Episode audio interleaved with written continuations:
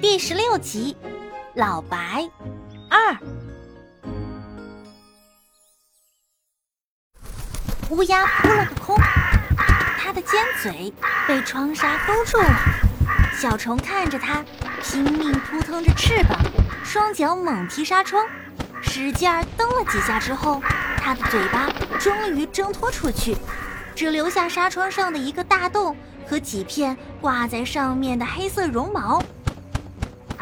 乌鸦并没有马上飞走，它刚才已经看到残舍中布满了大大小小、密密麻麻和小虫长得一样的蚕宝宝。在窗户附近盘旋了两圈之后，乌鸦才咒骂着飞走了。小虫怔怔地看着这只黑色的野兽，竟然没觉得有多可怕。好小子，胆子不小嘛！从他身后传来一个沙哑的声音：“刚把你从蛇口里拉出来，你就又敢去招惹乌鸦了？”就是这个声音。小虫猛一回头，身后正站着在他梦里出现过的怪兽。这回，小虫终于看清他的样子了。他有一个异常显眼的大肚腩，身上到处长着眼睛。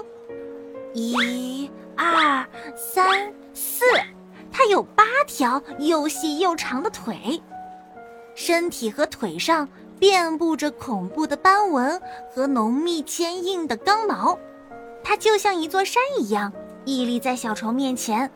小虫还不如它的一截腿那么长。你就是他们说的老白吗？小虫尖叫起来。看来我老白已经很出名了嘛！老白大笑起来，肚子也跟着一颤一颤的。小虫现在觉得他的样子一点都不可怕，反倒有些滑稽。不过我得先把你送回家了，小麻烦精。人类马上就要过来了。老白迅速收起了笑容。等等，你是谁？我的意思是，我是一只蚕，你又是什么呢？小虫仰着头打量老白。我嘛，我是一只蜘蛛，白额巨蟹蛛。老白用八只眼睛慈爱的看着小虫。小家伙，你还真是命大，我今天已经救了你两次了。呃，谢谢，非常感谢。小虫很有礼貌的鞠了一躬，但你是怎么找到我的？你怎么会知道我在这里？上次我在路上碰到十一，他说有只无家可归的毛虫子躲在蛇箱下面。他一说你的样子，我就知道你准是只小蚕宝宝。幸好我及时赶到，要不你现在已经在蛇肚子里了。老白想起上午的事，还有些心有余悸。啊，你认识十一？啊，我想起来了，你就是十一说的那个使者吧？你这个小机灵鬼，十一是个大人物，这里的动物没有几个不知道他的。老白突然严肃起来。可你这小子真是不老实。我那会儿正要去蚕舍找你们组长，刚好碰上那乌鸦冲下来。你说说你，我要晚到一步，你这条小命是不是又没了？你怎么敢爬窗户？活得不耐烦了吗？对不起。小虫低着头，指了指下面的蚕宝宝，我只是不想和他们待在一起。这么小就耍个性。老白将蛛丝轻轻缠在小虫身上。你是不是想让那些大白虫子知道你违反了纪律？小虫心虚的看着老白，摇了摇头。那就快回去，这里要大乱了，人类马上就要过来了。老白用蛛丝将小虫从围墙上往下送。